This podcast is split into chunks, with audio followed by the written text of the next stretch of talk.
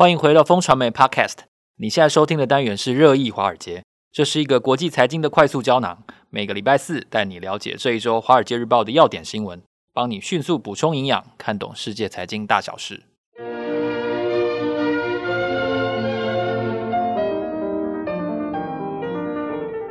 各位听众朋友，大家好，今天是二零二二年的八月二十五号。我是风传媒的财经中心主任周岐原，坐在我的身边的呢是财经顾问王志杰 Jason，我们两个是金牛帮帮忙导读电子报的共同作者。一样，今天我们要来跟大家导读《华尔街日报》过去一周的重点要闻。我们选了几则消息要和大家分享。首先呢，让你有点想不到的是，美中科技战不打了吗？拜登好像批准了九成以上的对中国的技术出口。那第二则是大汉缺电，特斯拉也撑不住了吗？他们写信给上海市政府，信里面说了什么呢？接下来呢，抢占全球最肥沃的锂矿，中国电动车一哥竟然踢到了铁板，然后欧元跌势不止，也再次触碰到二十年的低点，对美元的一比一将是常态吗？那节目的后段呢，我们会深度访谈的是中国经济在刺激政策的有效性似乎已经大不如前了。GDP 成长的百分之五点五的年度目标，是不是已经默默被放弃了呢？首先，我们要来关注一下美中科技战为什么转向，怎样的转向了？Jason 哥，对啊，其实不止九成哦。其实这个在我们最近看到的这个啊文件里面，其实啊美国商务部批准了大概九十四个 percent 对华技术的出口申请，有点难以理解。对啊，九十四，大家知道这个大概在。呃，中美科技在最烈的这二零二一年是多少？大概八十八，所以八十八提升到了九十四。老实讲，里面真的有一些东西真的被悄悄的又卖到中国去了。对啊，又增加了。对，其实这个。这个其实风波哈，我们其实看不见。那《华尔街日报》其实也没有写说，哎，里面到底是什么东西。不过呢，他又点了一个小故事，还蛮有意思的。就是呢，里面有一个这个他们里面所谓的高级分析师，叫做 Coonan 的人，他呢，因为这个商务部。放手，所以他怎样愤而辞职？这个我觉得他用这个辞职来以明这个以明志哈，这个算是这个美国公务员还蛮有风骨的表现。他其实在这个离职前还跟这个啊同事有一封给同事一封信，他说：“哎，他其实对中国进行贸易其实没有什么意见，可是啊，他说如果说美国出口的这些啊。”这个技术产品让中国有了武器可以攻打别人的话，他对此就非常非常的反对，所以他就愤而离职这样子。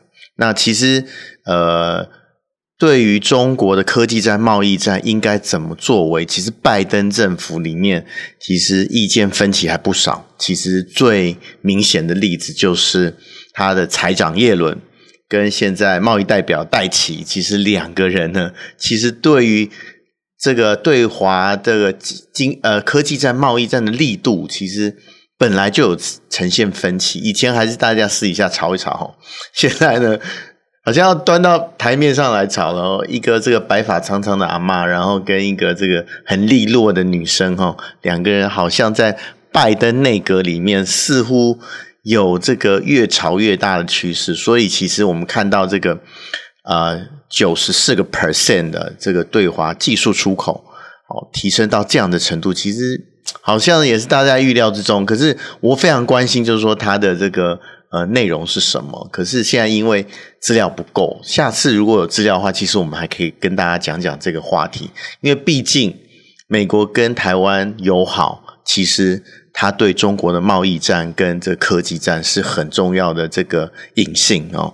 当这个美国跟中国进行贸易战跟科技战的时候，诶，他就跟台湾更靠拢。那如果这个力道没有了，会不会他跟台湾诶越走越远？这个其实我们值得观察的。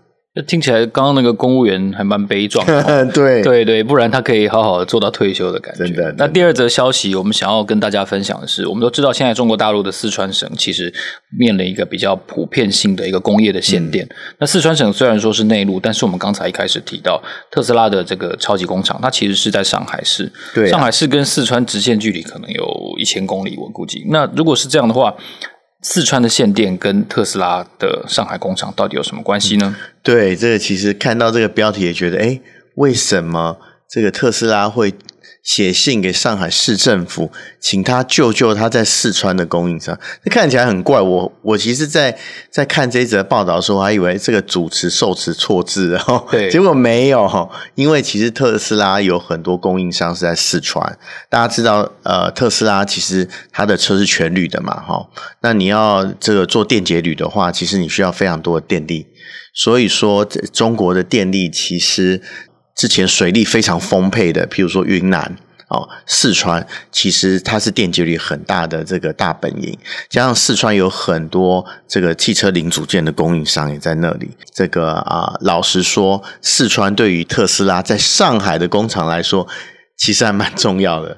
大家知道，这个五月的时候，上海封城嘛，哦，特斯拉其实。已经遭受了一波停产的状况。如果这一波呢又受到限制的话，特斯拉对于特斯拉今年能不能缴出预期的这个呃车辆，我觉得这个是一个非常非常大的挑战。特别是上海工厂现在应该已经是特斯拉在全球产量最大的工厂。如果说因为这个啊。不管是铝制品啊，或是一些汽车零件供应不足，特别是四川限电哈，那造成了这个呃上海特斯拉工厂没有办法如期开展它的产能的话，我觉得这对特斯拉确实是一个伤害。是，其实特斯拉的上海工厂其实。我觉得马斯克不是很喜欢提到，但是它的重要性相信是不言可喻的哦。那如果说在特斯拉的这个消息讲完之后，其实我们都知道锂电池是电动车的核心嘛，哦，那这一件事情跟特斯拉其实是有直接关联。我们刚才提到有一个抢占全球最肥沃的锂矿，中国电动一哥是踢到了铁板。那全球最肥沃的锂矿都是在智利嘛，就是台湾的大概是上下南北的另外一边，南半球的另外一边。那智立的这个有一个法院的宣判案哦，它跟比亚迪的全球战略有什么关系呢？对，其实这个中国的现在电动车一哥是比亚迪嘛，哦。比亚迪大家知道，它现在为了要保持它的战略高度，所以它到到处去买锂矿。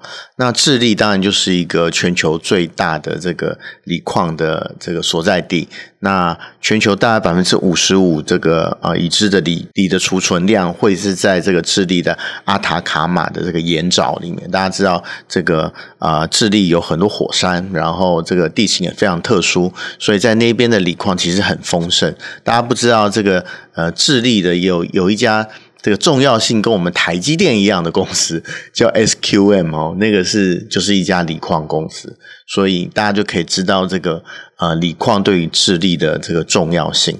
可是呢，这个呃在这么重要的地方呢，当然如果说呃比亚迪要保持它中国一哥的地位，它一定要去那边去啊。插旗，然后去这个让它锂矿可以保存。可是呢，这个一个这个啊，智利法院来，其实这个这个是这高等法院哦，其实还还不小的判决哦，觉得就判这个啊，这个原本这个智利行政部门给这个比亚迪的这开采权就失效哦，因为为什么？因为环保的关系。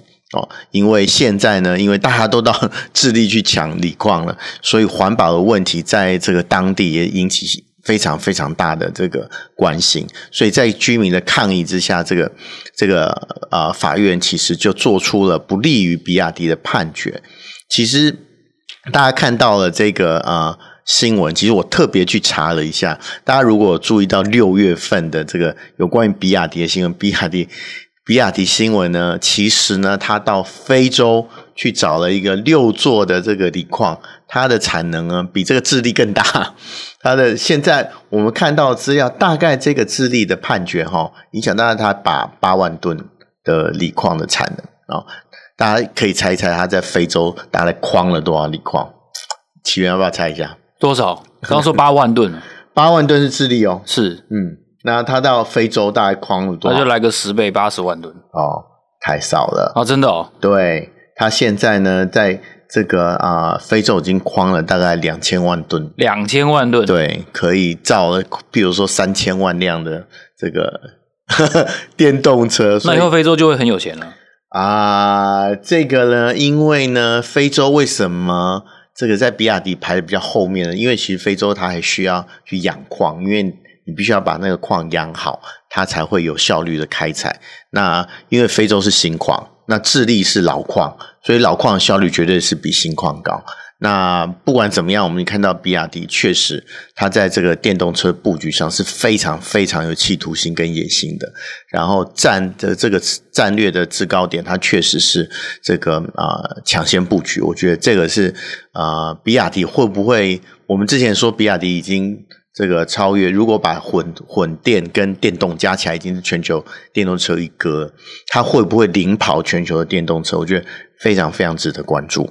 是，其实看完了非洲跟南美洲的消息之后，我们要来谈一下欧洲，也就是欧元。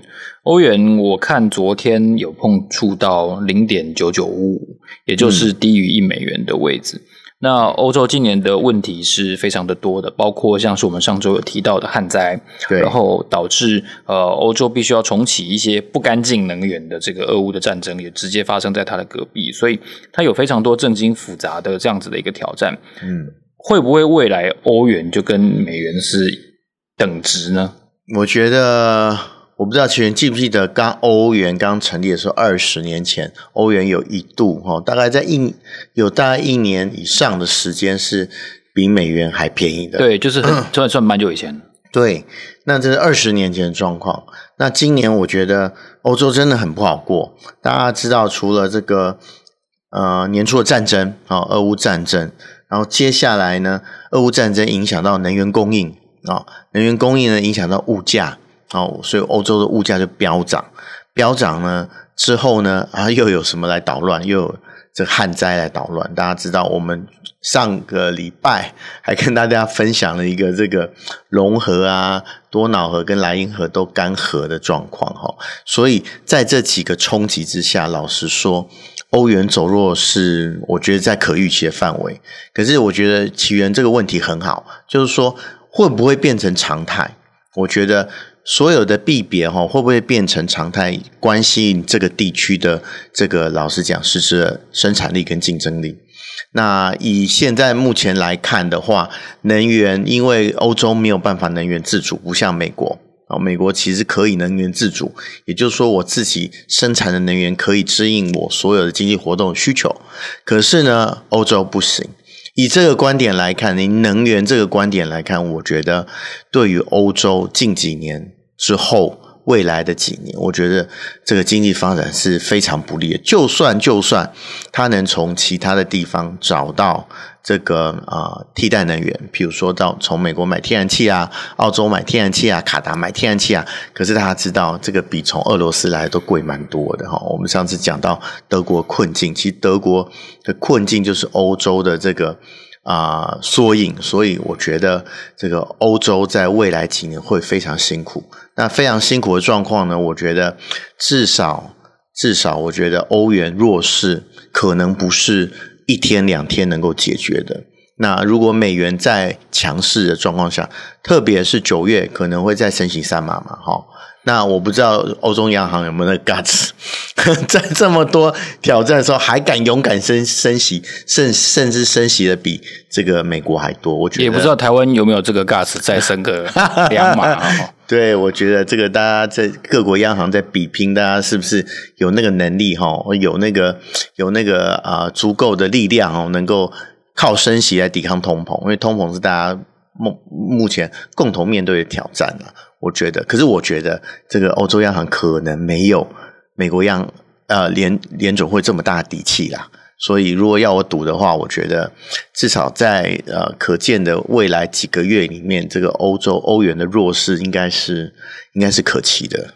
是，其实谈完了世界大部分一整圈呢，我们今天要来深度对谈的一个话题，就是说中国大陆的经济。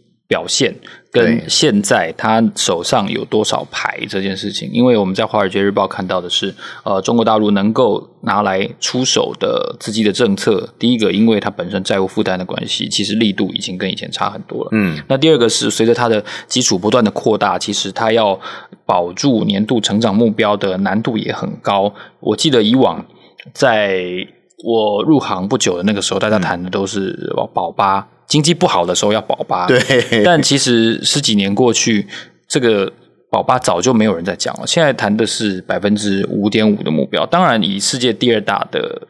体积来说，这个 GDP 是相当可观的一件事情。嗯、但我们从最近人民币有一点点转弱，我们也似乎看得到。我记得前天新台币是收三十点零二，对，那看来会维持三十以下一阵子，这是我个人的猜测啊、哦。那那那央行不要来不要来查我水表。我我觉得我觉得这人民币的弱势跟中国经济是有关系的，而人民币的弱势也相当程度会冲击到新台币的一个发展。我感觉上是这样，不知道觉得杰森怎么看？对，其实讲到中国今年这个，呃，可能比欧洲更衰的，大概就是中国 哦，疫情的干扰，然后这个债务的危机，大家知道很大，这个年初就爆了，然后啊、接着就是这个呃能源的问题，然后现在又大旱，大旱又引发能源的问题，然后粮价也高涨。其实中国哈、比这个呃。我觉得比欧洲还辛苦啦。那大家知道这个五点五趴是这个李克强定的二零二二年中国的 GDP 成长的目标吗？我不知道大家有没有注意新闻。今年上半年我们已经过到今年，现在已经八月了哈。在前前这个六个月大概是多少？大概成长才二点五个 percent。所以老实讲，你下半年要急起直追，要能够达成五点五个。Percent 的目标，老实讲，这是非常非常挑战的事情。除非我觉得天降甘霖了，然后党一定有办法，大家要相信党。哎，这个就是这个大问题就在党哈。这个大家应该记忆犹新的话，二零零八年金融海啸的时候，中国政府释放了带人民币四兆来这个刺激经济。哎，老实讲，这个四兆呢，相当于那时候的 GDP 的十三个 percent 哦，这其实是蛮大的哦。然后四四兆的美元其实比美国还大，因为美国其实是那时候风暴的来源嘛，哈，它比美国当时的行动规模大了三倍。可是这次的行动，当然我们刚刚都讲了，这次的。这个中国 GDP 的挑战比这个二零零八年其实大多了，可是呢，他们救经济的力道明显薄弱。老实说，他们在这个上个月很重要的这个经济会议上面，并没有出现非常重要的经济措施，然后反而是这个官员们纷纷承认了这个巨大的下行压力，好像就是放弃了五点五 percent 的增长目标。其实我们谈到中国经济，一定会谈到它的三头马车哦。第一个就是这个房地产啊，第二个呢就是它的消费啊。大家知道房地产消费是它的内需产业。第三个就是最重要的就是出口。然后今年不用讲这个房地产啊，其实蛮惨的。中国啊，它在这个啊全球全全中国这个房地产开发商的年增率已经十三个月下滑，所以这个。呃，是非常非常严重的数字。然后呢，其实很多预售住宅都现在都要没有完工的状况。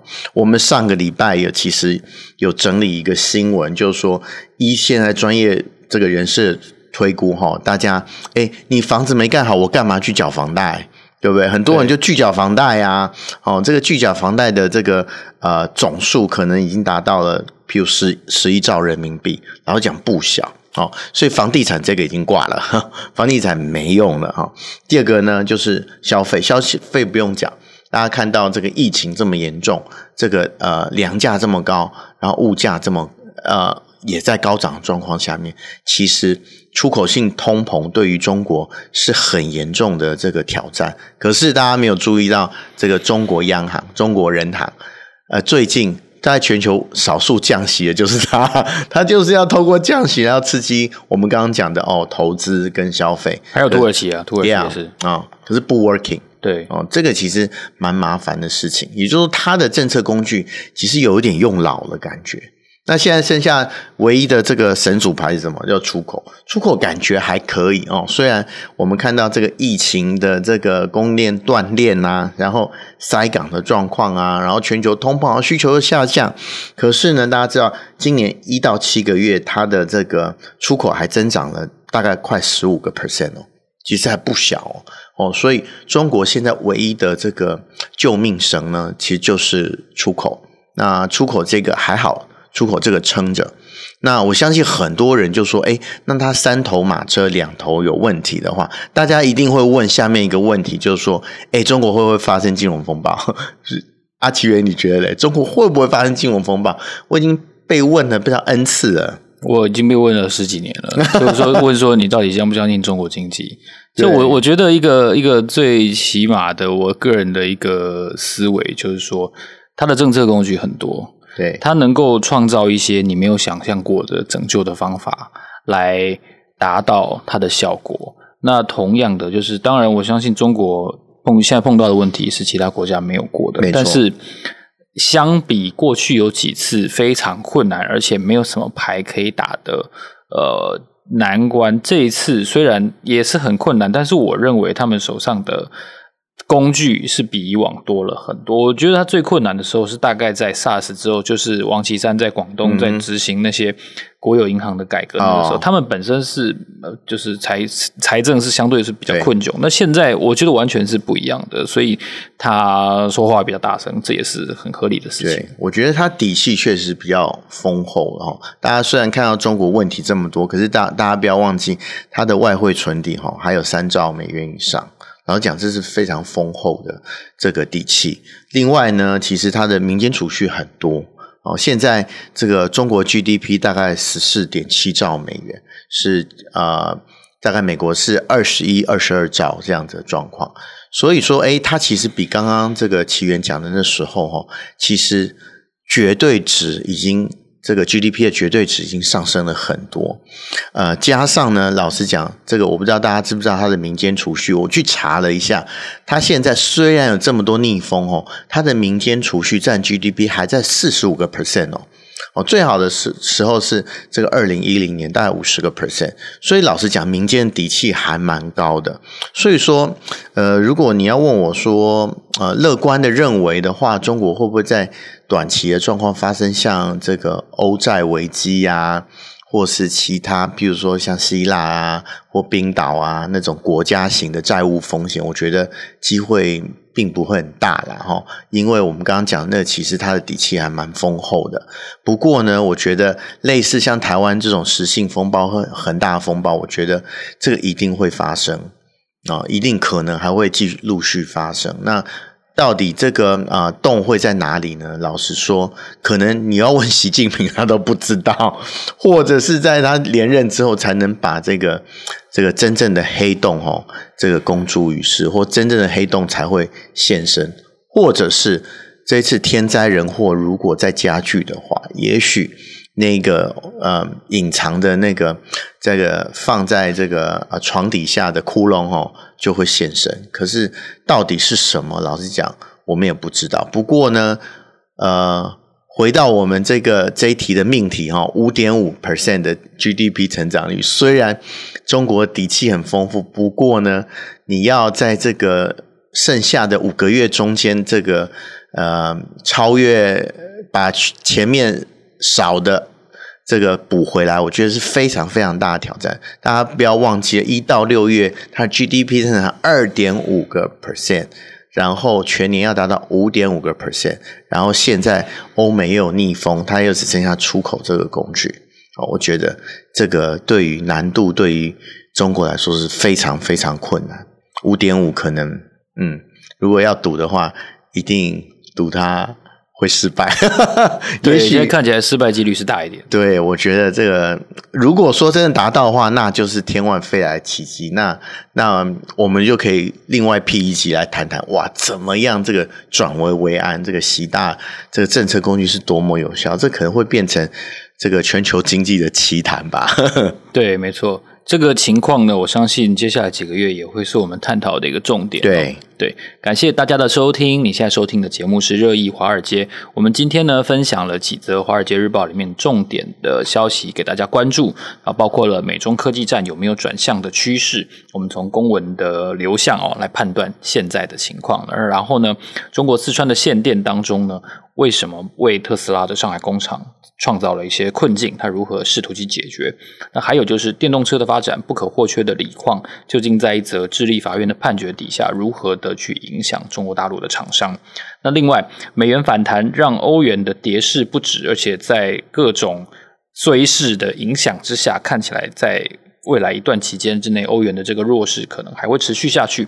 那最后我们深度聊的呢，是中国大陆这次怎么样应用手上的工具去应对经济放缓。虽然大家都觉得很难做到，这几则消息呢，是我们这个礼拜觉得非常重要的事情，要提供给大家作为了解国际最新财经大事的一个。